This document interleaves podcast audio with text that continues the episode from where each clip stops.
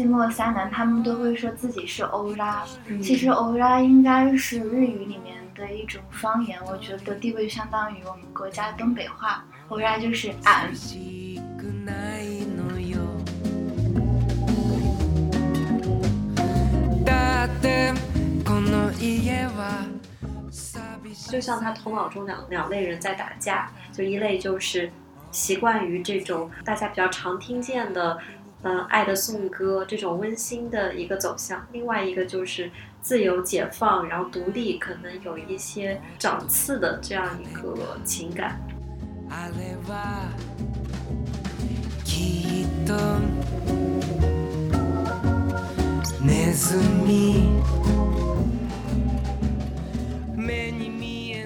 大家收听新一期的荷官选片会，我是主播乔奔。今天呢，我们请到了两位荷官的小伙伴儿，他们分别是 Bibian 和杨果子。下面就请他们来跟我们打声招呼吧。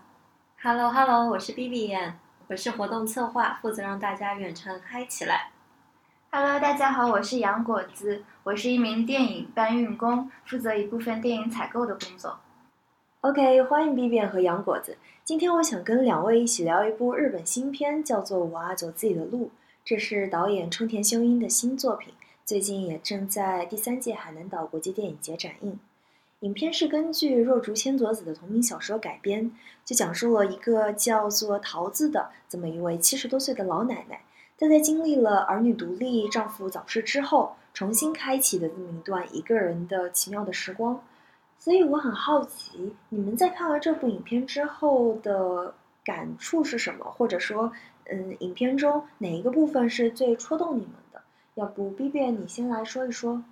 那最戳中我的部分就是这位老奶奶回想起自己是个小女孩的时候，她和她老奶奶的相处，就是她会觉得当时自己的奶奶也很孤单吧，因为自己害怕看奶奶的这个嗯、呃失明的双眼，所以刻意躲避，觉得有一点羞愧呢。然后想他自己的奶奶在这个年龄是不是也会有一点害怕衰老呢？所以那时候我突然想起，就是哪怕你自己已经是一个老人了，你可能还是不一定能接受你是老人这个事实，也会感到恐慌，也不知道衰老这种感觉要持续多久，可能就是至此之后都是这样，对对对，而且会感到孤独。嗯，但小辈们肯定无法理解。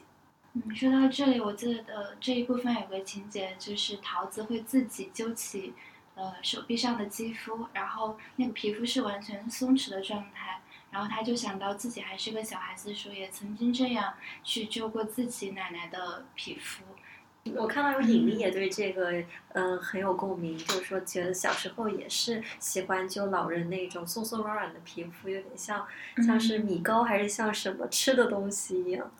就是因为那样松弛都不会感到疼痛，那这是衰老的一个很有力的迹象，就会想到看的那个十岁者瓦尔达的影片，他感到衰老也是从看自己的手开始，就是说有点像那种土豆皱皱的纹路，嗯嗯，这就是他感到这个岁月的痕迹的一个例证。我自己看片的过程中，我觉得比较戳我的有两个情节，一个就是。嗯，桃子自己坐在家里，应该是在吃饭吧那个场景，然后突然就变成了一个类似于爵士现场，嗯然后不是好多人就变成了他的观众，然后他就在那儿唱歌嘛。然后那个上面大屏不是大屏，就那个横幅上面就挂着七十五周岁，嗯，然后他就在那儿唱歌，感觉就像是回顾他的往生那种。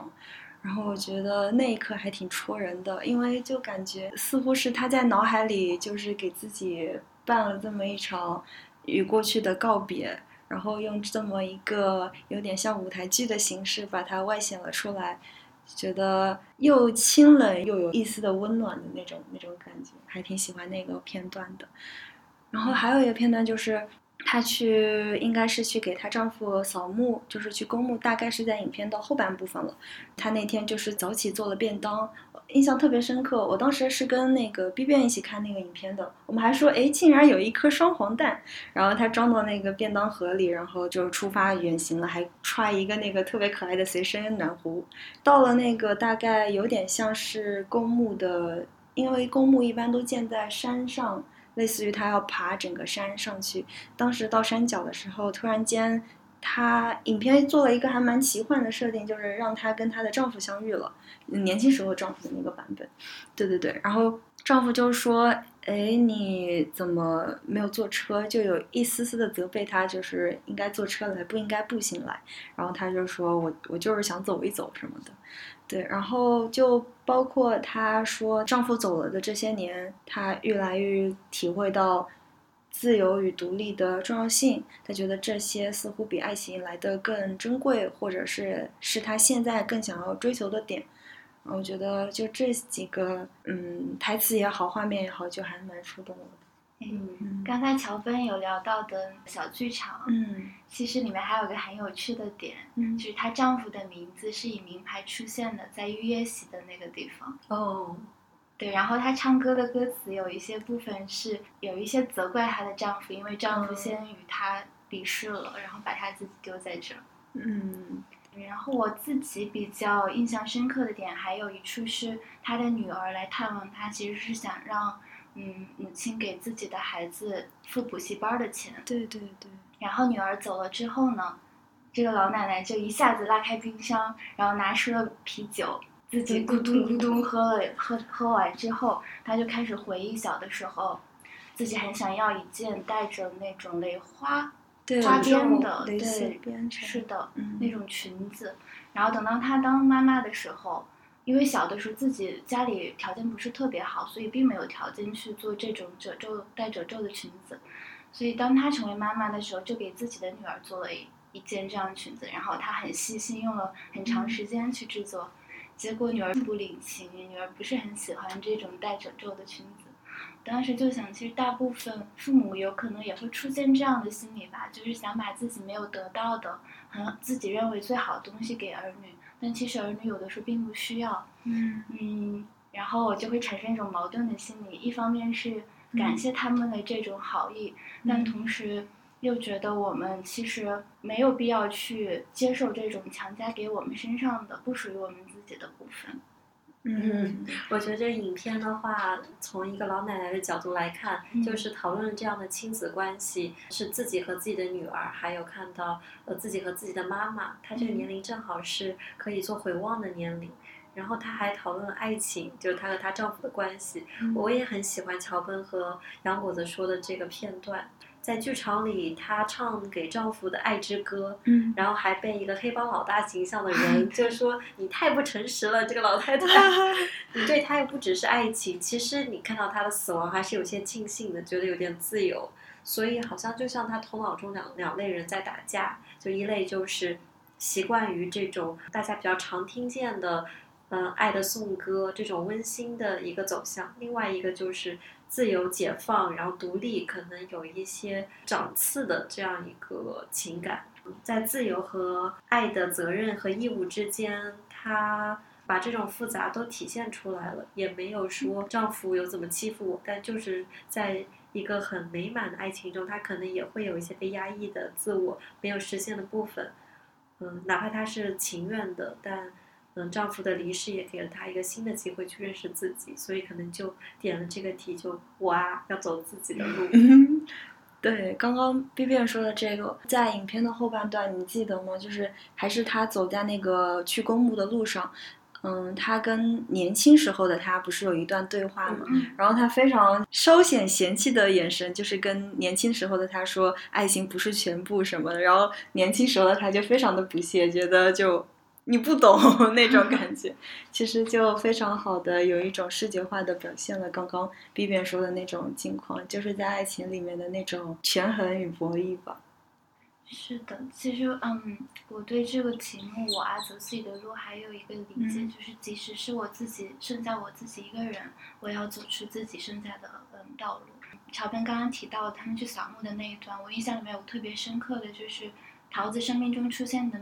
一些人，包括他年轻的自己、小时候的自己，都在后边陪着他，然后大家唱着，然后玩着手上的风车，陪着他一起走。嗯那段我自己还有还蛮有感触的，就是你生命中出现的人，虽然他已经离去了，或者是那个阶段的自己已经离去了，但是他们都在支撑着你在年老的时候继续去追寻自己的自己的道路。嗯，就好像是这些人虽然不在了，但他们好像都藏在了你心里，然后变成了一股力量，然后推着你往前走。只不过影片中就把他们都具象化出来了，就变成是他们真的有在陪伴他似的。对，然后你说到具象化的时候，里面有三个主角，你们一定印象深刻，就是那个萨比西一号、萨比西二号、寂寞一号、寂寞二号、寂寞三号，就是不是老奶奶他们名字，他们不都是欧啦？呃，他们是偶然，就是意思是我就是你，对，嗯嗯，但是他们就演职员表出来的时候，能看到他们是哦寂寞一号、寂寞二号、寂寞三号。可爱。对，这样是的。子，我在想一个问题，就是在原著小说中有没有这三个人的存在？因为我自己还没有来得及看这部小说。嗯嗯，这部小说我大概了解了一下，我觉得它其实是很难改编成影视作品的。里面就是一些嗯作者本身的想法非常零碎，而且没有一个大体的框架和逻辑来嗯做影视改编。嗯然后呢，影片中出现这个寂寞一号、二号、三号，就是可以给一个老奶奶倾诉的对象，她可以直接和这些人发生剧情上的接触，倾诉一些自己的想法。要不然的话，就是在影片当中，就相当于是老奶奶在自言自语了。嗯我自己觉得会稍微有一点单一或者无聊吧。嗯嗯嗯嗯，我觉得它对于调节观众观影的情绪也有很大帮助。有时候是一些非常煽情的环节，可能就剧情里面老奶奶照常理的那种剧情发展，可能要哭哭了。但是这三个嗯寂寞三 寂寞三男就躲在墙角开始夸张的哭，就觉得比较好玩，就可以让大家松口气，就整个影片的节奏不会太。温吞或者是太过伤感，就还有一些搞笑和一些自我反反观自我的一个过程。影片中有一个台词，大意就是说，对这个桃子这个老奶奶说的，就是说你得多说话，就是你要是不说话，你就习惯你不说话的状态，你可能就，呃，某种程度上接受了自己衰老了吧。所以我我的感受是，这三个寂寞三号这三个人物似乎就是在点醒这个老奶奶，就是有一种。嗯，生命的迹象的那种外露，就是她还是得有一点点的言语上面的互动，然后影片就把它用这样还蛮风趣的手法把它表现出来，我觉得还挺为这部影片加分的，就是在这个欢快性上。对，而且这个寂寞三男穿着都是和 老奶奶保持一致的。嗯，对然后穿着那个毛线马甲，然后戴了个哦小三角帽，对，特别可爱我。特别喜欢寂寞一男，就是每天早上跟老奶奶换他起床，哦不是换他起床，叫他不要起床，对对对对不用起床了吧，起来也没有什么事情干吧，对然后老奶奶还是会挣扎起来，所以感觉是头脑中其中一种声音。对呀、刚才说到那个寂寞三男，他们都会说自己是欧拉，嗯其实欧拉应该是日语里面的一种方言，我觉得地位相当于我们国家东北话，欧拉就是俺。嗯然后其实关于这部分，我自己有一点亲身经历吧，因为我自己就是东北人，然后我小的时候就会觉得这个东北话会有一点土土的，不太想要用东北口音来交流，所以会强迫自己去说标准的普通话，然后到最后就会发现，这个自己说话就再也不带有东北的口音，然后到各个地方上学或者是工作呢，别人也不知道我是东北来的，嗯，就有一刻我会觉得我好像是背弃了自己的家乡。到现在呢，我就会有个转变，我会找到东北话里面的那种风趣和幽默感，就是你会觉得东北话自带情绪，然后他们讲的那种就是单口相声，嗯就觉得很有趣。就像是影片里面的桃子，她刚开始的时候说到自己的方言的时候，也会有一点点害羞或者是不好意思。然后当他在东京听到就是有人在说方言的时候，一个男生，那个男生就变成了自己的丈夫。我觉得是在找自己的一种归属感，就是即使在东京，我和家乡还有某种联系。嗯，可能没有听众会相信你是东北人吧？呃，我是货真价实的东北人。我的话，因为没有乡音，所以导致和别人连接起来会有一点困难，只能说我是上海，我杭州，我好像说是哪就是哪儿了，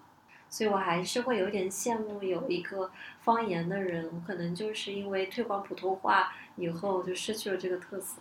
其实可以想到，就是我们这些北漂的人的一种身份认同。我自己的话，因为我是江苏人嘛，所以我其实从小的生活环境就是跟家人一直都是说方言的。只有在学校里面是说普通话，因为学校会贴贴着那个学好普通话，请讲普通话，所以你在学校是一定要说普通话。但是，一般在家里都会说方言，对，包括我跟我妈妈打电话的时候也会说方言。我自己的一个观察就是，我在说方言跟我在说普通话的思维是不大一样的。可能我说普通话会更就是相对有逻辑一点，但我说方言的时候，可能就会呃相对的就是慵懒一点，或者是放松一点，就不会太在意有没有主语啊，或者是有没有就类似于这种吧，就不会过多的考量这些点。所以我觉得方言是一个能让自己最大程度放松下来的，就像影片中，嗯。这个桃子二十多岁的桃子刚来东京的时候，他不是去那个餐馆打工嘛？当他得知另一个也在餐馆打工的女孩刚好也是同乡的时候，他特别兴致勃勃地问对方：“你会不会说某一句乡音？”然后他一开始是在有一点好奇的问他说：“哎，为什么你的说话声没有口音？”后来才知道，哦，原来他其实是会说，就是对方其实也是会说这这种乡音的。他当下的他就非常非常的激动吧，某种程度上，对对对。所以这个标题其实应该改为“啊啊，走自己的路”。是的，可能会比较有这个乡音的味道。好像是在不同的语言里面，人展现出来性格会有点不同，难怪就是桃子会觉得有点背叛自己，所以到老了以后把这个捡回来。嗯，那我们接下来再聊一聊，就是呃，像影片中我们刚刚这个杨果子也提到，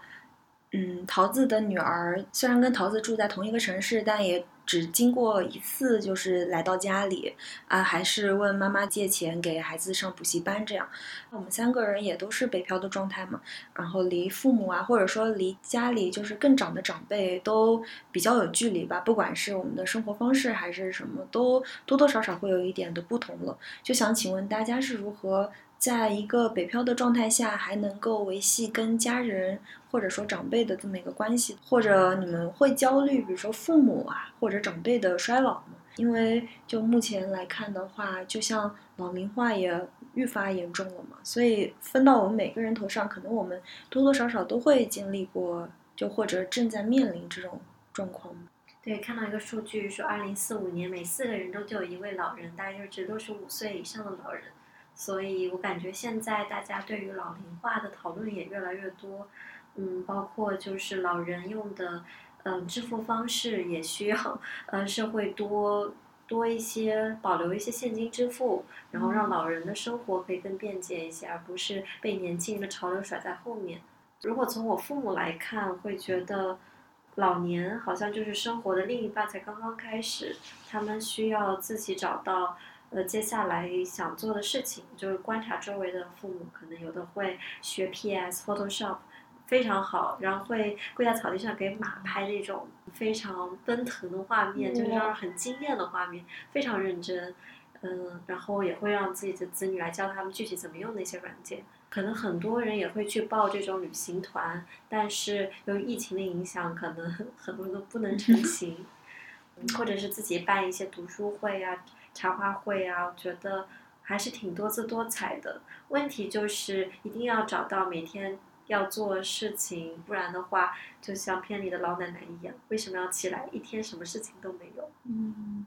那 B B，你会就比如说时不时的跟家人打个电话，或者是？这是必须的，就是每个礼拜都会有约定一个呃视频，要汇报一下情况，看一看嗯家里长辈怎么样了，父母怎么样了，狗狗怎么样了。嗯，这样子。那杨果子你呢？嗯，刚才 B B I 有提到一点，就是说父母可能会更有一些自己独立的空间和生活，我特别赞同，因为他们有自己的交际圈和自己想要做的事情。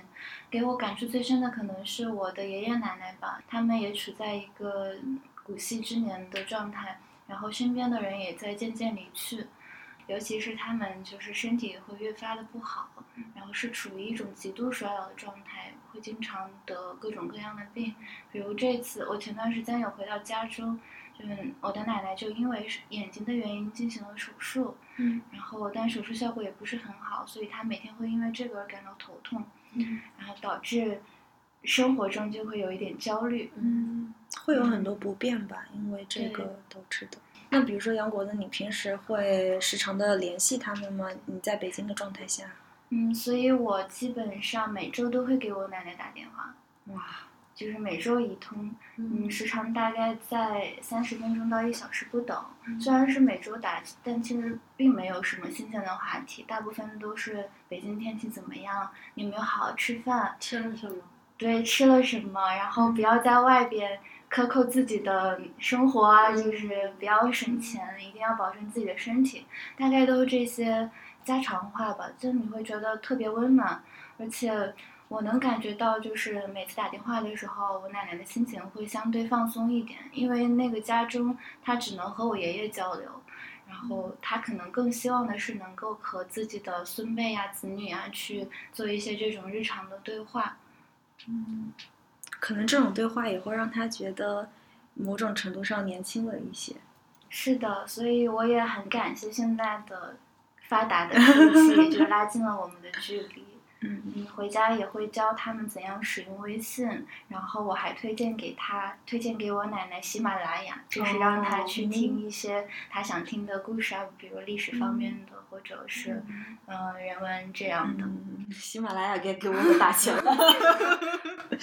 嗯，我我自己而言的话，我觉着我好像做的很不好的这一点，就是我很少主动跟我妈妈视频什么的，就还蛮少的，就频率没有一周一次，可能半个月一次吧那种。但是我会每天给他发我吃饭的照片儿。哦，对对对那也算呢。我都每天都没有声响，就一周来一次，哦这样日常也有个维护。对，我是我这个习惯应该是我大学养成的，就基本上我在食堂吃饭或者出去吃饭，就总归就是我吃饭了，然后我就会拍张照然后发给他，意思是我有在外面好好吃饭。哦，对对对对对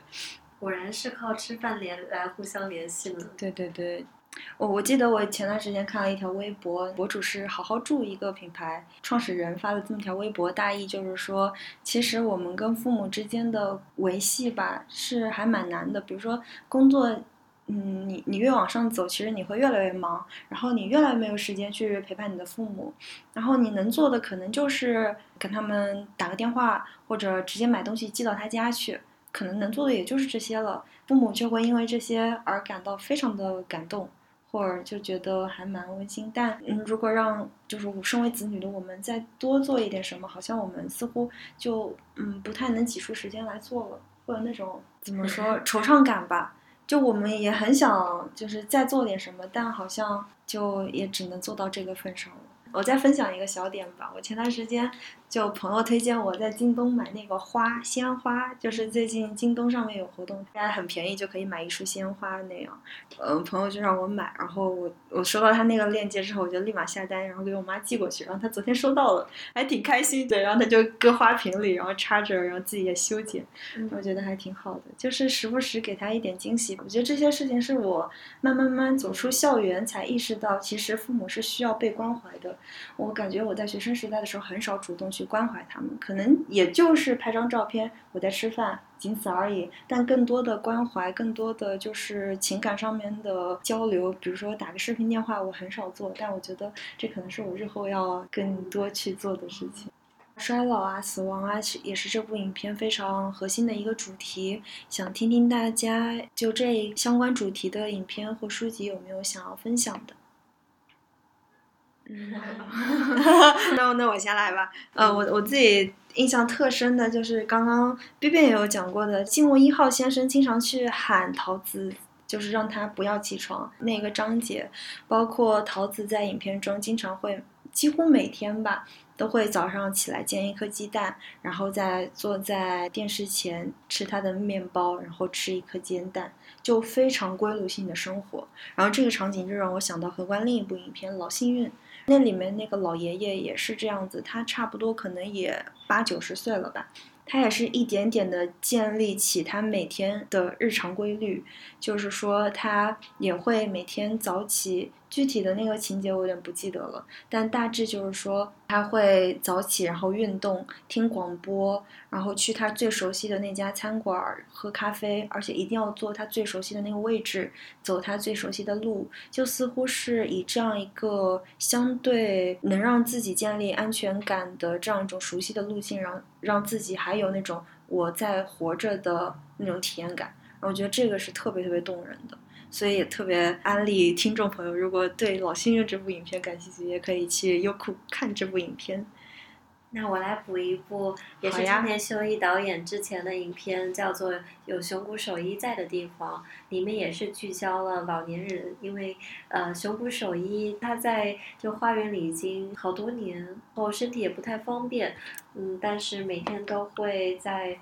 嗯，自己的这个小园地里面看那些花鸟鱼虫，然后有老奶奶陪伴着，也是舒鲁西林演的，嗯，老奶奶，这个也让我看到老年生活的一种可能，就是自己给自己建造了一个园地，然后，嗯，相当于是和外界有一点隔开，但是也有自己的家人陪伴在身边，然后一直做着自己喜欢的画，然后保持自己很倔强的态度。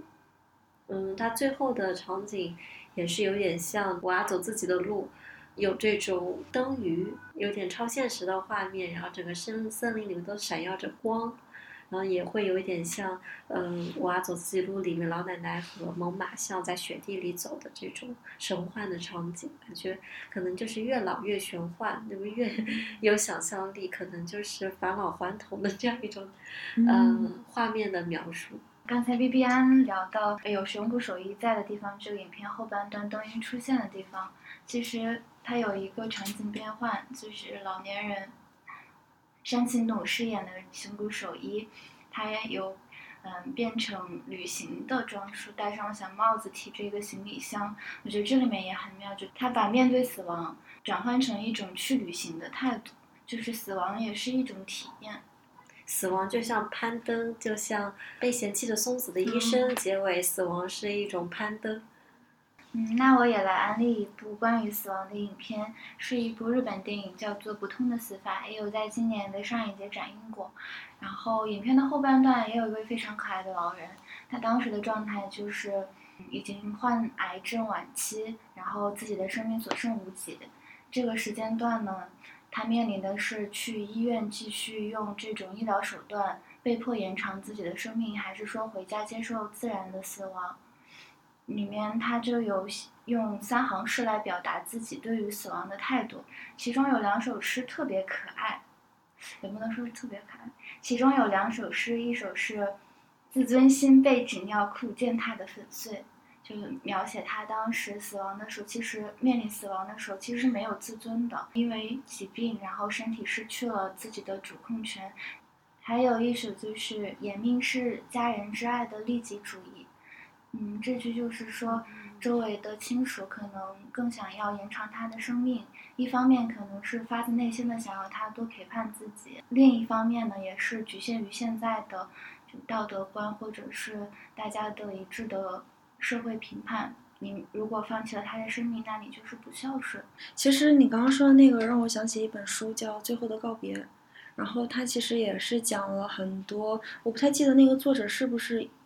应该是医生吧，就是他有记录他。嗯，见过的那些病患，然后那些病患也是逐步逐步就是面临死亡、面临衰老这件事儿，以及他自己也是一个年长的人，可能也八十岁左右吧，他也正经历着自己的衰老以及他妻子的衰老，所以他就写了这么一本书，然后跟杨果子刚刚提到的那个两点非常像，其中有一个就是说，当这个病人或者我们说这个年年迈的这个人，他几乎已经被现代医学告知说他不太。可能延长他的寿命了，我们是否还要给他以某种就是装上那些个设备，来那样的去延长他的生命？可是他其实是没有办法继续体验他的生命旅途的，因为他可能全身都被插满了管子啊，他其实是仅有生命迹象，而且还是被管子插起来的这种某种打引号的拥有生命迹象的这样一种状态。在这样一种情况下，我们是否还要给他延长这个寿命呢？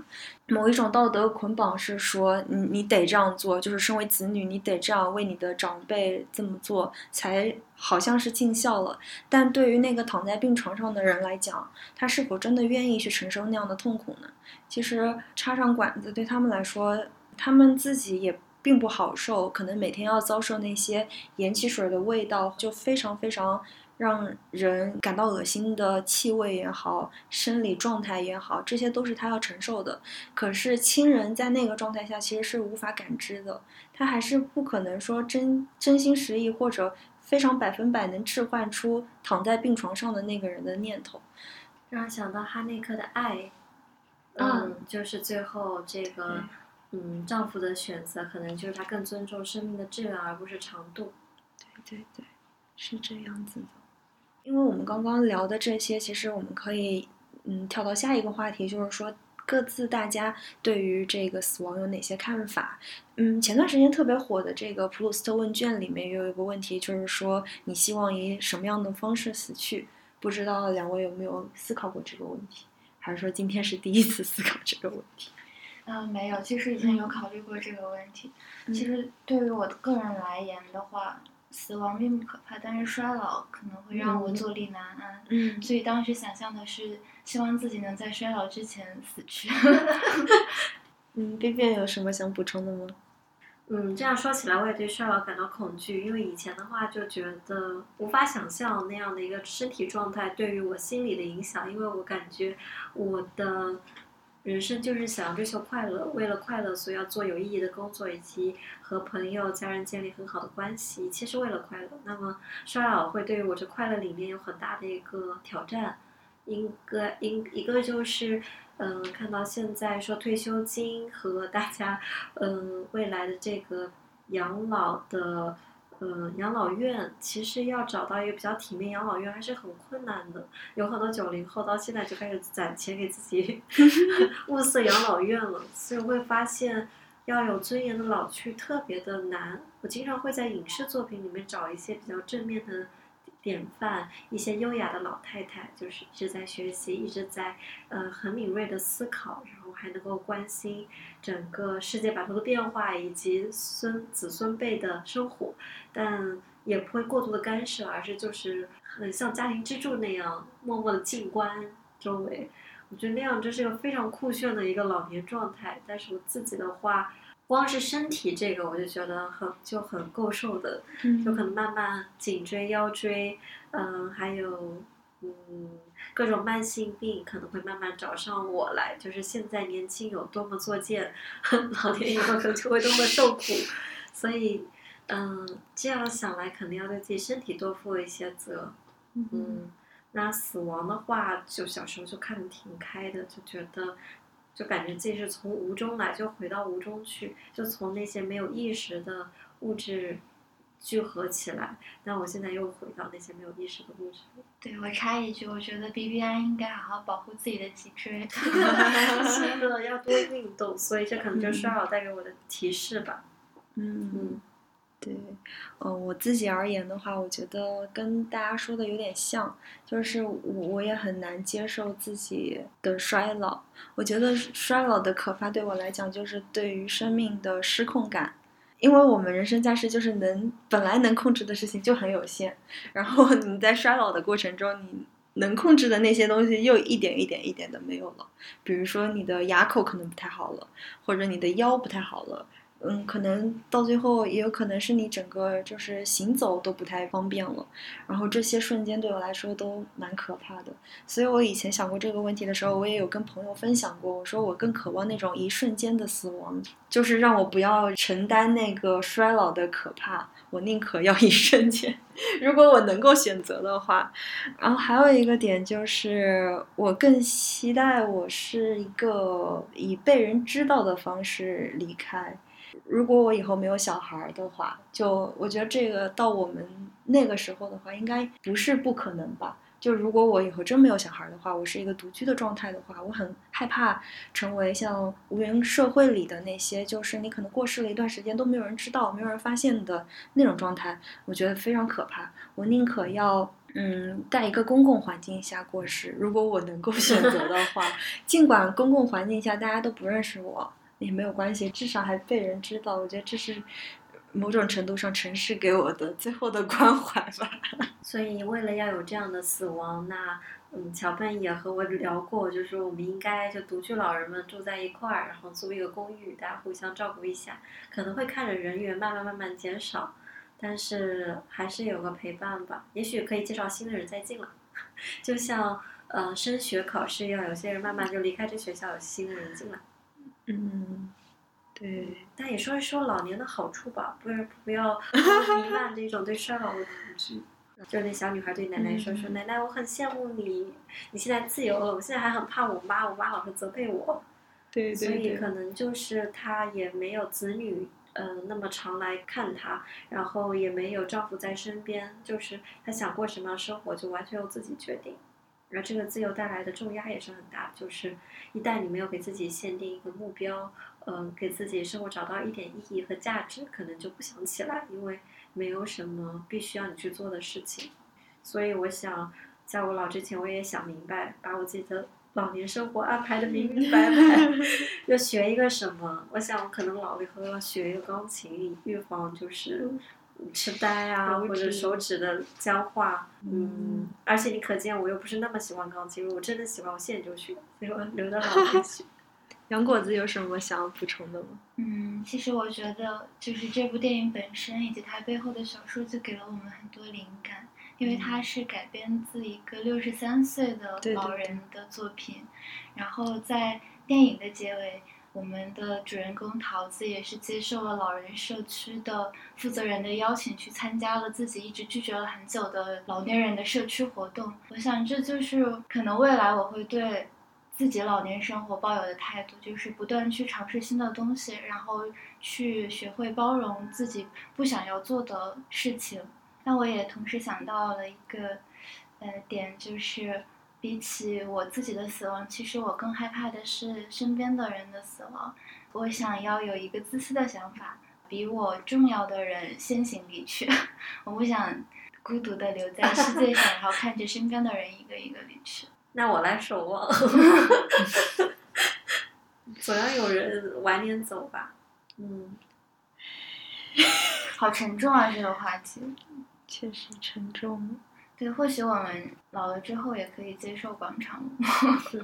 我在想，老了以后，我们也可以发明一些别的好玩的，不局限于现在现有的版本。总觉得现在对于老年人给他们提供的活动啊、学习啊，好像是有点，我看来会有点粗糙。可能因为它不是很很商业化，没有投入更多心血去经营它。就是觉得给老年人安排一个旅行，安排一个什么，嗯，他们反正没有事情做，只要够便宜就会去。但我觉得应该有更多选择，更多好玩的。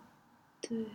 而且我觉着其实也可以呼吁那些，比如说想要创业的人，或者真有创业念头的人，他们能不能也更多的关注就是中老年群体这一块儿？我感觉就现在迅猛发展的互联网，这整个行业其实对老年人都是极不尊重的，他们完完全全是没有把嗯老年人这个群体。收纳进他们的用户画像里，就比如说智能机呀、智能手机呀，或者是扫二维码这种最基础的功能，但对于老年人来讲就会有点难度吧。你比如说一个八十岁的老人，你再让他去学这些东西，嗯，这个点其实是我前段时间听看理想电台的时候，他们就聊一期话题，就叫做想一想我的老年生活不太可观。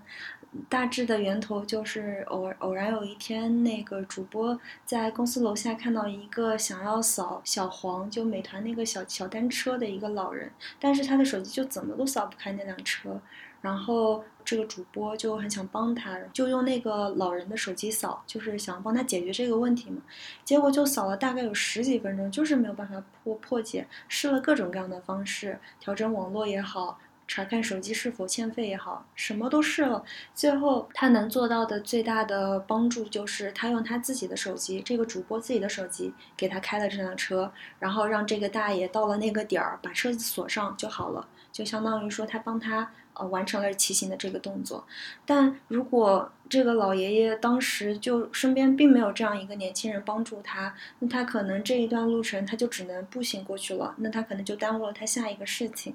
所以我就觉着。嗯，就拿共享单车这样一个很细微的事情来说，是不是可以不仅仅是二维码打开，可不可以有其他的方式，或者说我们就是类似于这种的公共便利的东西，能不能更多的照顾到老年人？比如说我们去医院的时候，医院现在基本上都是刷卡嘛。可是刷卡这个事情对于老年人来说也不是非常容易，它都是那种触摸屏。我觉得甚至对我们年轻人来说也不是非常你一下子就能 get 到它到底怎么操作的。其实还是有一点点小门槛的。但是你在那个环境下，你想要问护士说，哎，这个要怎么操作？基本上你得到的反应都是极不耐烦的。他会觉得这么简单的东西你都不会吗？或者是这上面不清清白白都写了吗？你不会读吗？他反倒会指责你。没有认真的读，或者就觉得你你你为什么这个都不会？我觉得我们年轻人或者我们中就是三十几岁的人都尚且觉得这个东西是有一定的。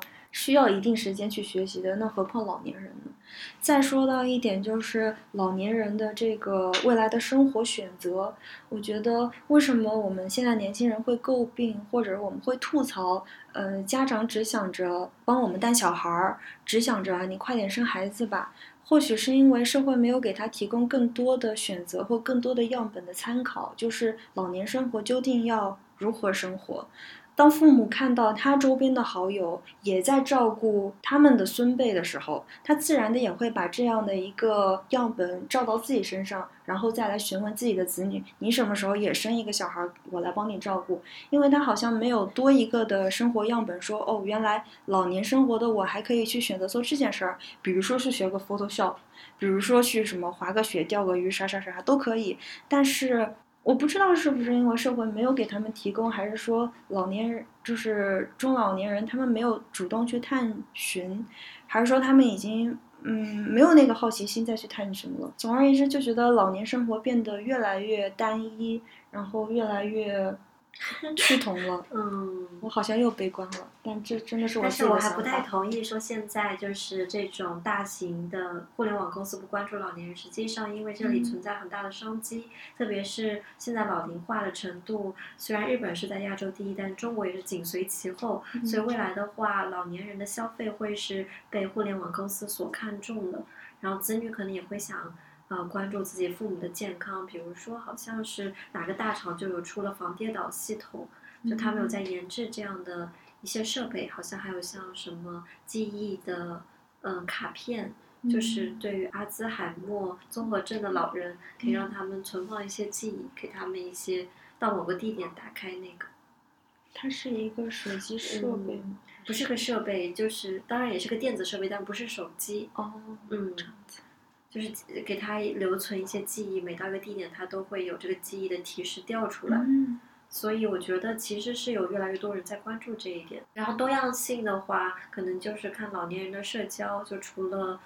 嗯，他看他周围人的样本，能不能帮他找到其他更多志同道合的老年人是怎么生活的。也许我们可以在自己衰老之前，先设计出这样的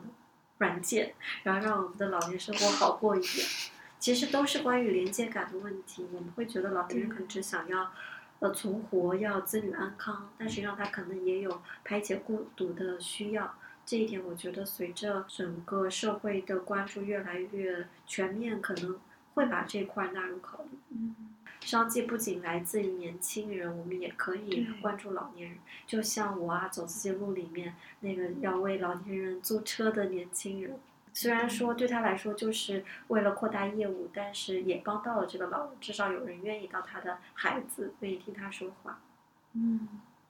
我想这也是未来企业需要承担的一种社会责任吧。刚才听了 B B 安和乔顿的想法，我现在又有了一个愿望，是希望在我老的时候会有各种各样的老年学校，然后去弥补那个时候会存在的技术鸿沟，然后。自己当然也会不断的学习，但我觉得这种集中化的教育交流吧，可能会让老年人更快的掌握和自己偏离的技术也好，然后社会进步的方面也好，让他们更快找到自己的归属感。嗯，因为我确实也遇到过，嗯，刚才乔本所说的，就老年人扫码的问题，是当时隔离的时候，嗯然后要去社区登记，有一位嗯老年人大概在七八十岁的样子，对方就让他扫码，他不知道什么是健康宝，也不知道怎样扫码，然后不知道自己的行程记录在哪里查看。或许之后可以加入更多的志愿者，来嗯帮助老年人解决这样的问题。有一些部分可能是他们用自己的认知没有办法很快学习到的部分。我觉得对于中年人、对于青年人来说就是很困难，有些软件操作节点非常多，然后很容易出 bug。就像你刚才说的，哪怕是有人帮忙，也不知道为什么就是扫不开。嗯这让我想到那个电影《托尼·厄德曼》，就是被电子时代、互联网时代抛弃的人，就是真的很容易让人烦躁。嗯，我觉得似乎就是，如果我们创造一个产品，不管它是一个电子产品，还是一个实体，还是一个什么，如果我们都能以人来作为目的的话，似乎就会避免这些个鸿沟吧。就我们真的多去想一想，如果我真的是，嗯，就我真的会实际用到这个产品的时候，我会出现一二三怎样的状况，那我去解决这一二三的困难，然后我再把它发布出去，是不是会让它稍微好一点？可能主要很难想象自己作为一个老年人状态，嗯所以我在想，是不是大家去看一下这部电影，先体验一下大概老年以后会遇到的困境和心理感受，然后再呃返回来规划我们现在生活以及创造出适合老年人的软件。对，那就感谢大家收听这一期的合款选片会。我啊走自己录这部影片呢，目前呢是周四和周五，也就是二零二零年十二月十号和十一号，周四周五晚各有一场。嗯，目前呢还有少量余票，如果刚好在海南的朋友呢，可以登录淘票票去选购这部影片。大家可以走进影院去观看这一部关注老年人群体的非常温情的影片。期待听到大家的感受，可以留言给我们 at 荷官印象，也可以在豆瓣评分告诉我们你的感受。好，感谢大家收听，我们下一期再见，再见，拜拜，拜拜。悟りもばあちゃんもみんないる寂しさたちとオラの声が聞こえるに ぎやかな日々は続くの。にぎやかな日々は続くの。にぎやかな日々は続くの。にぎやかな日々は続くの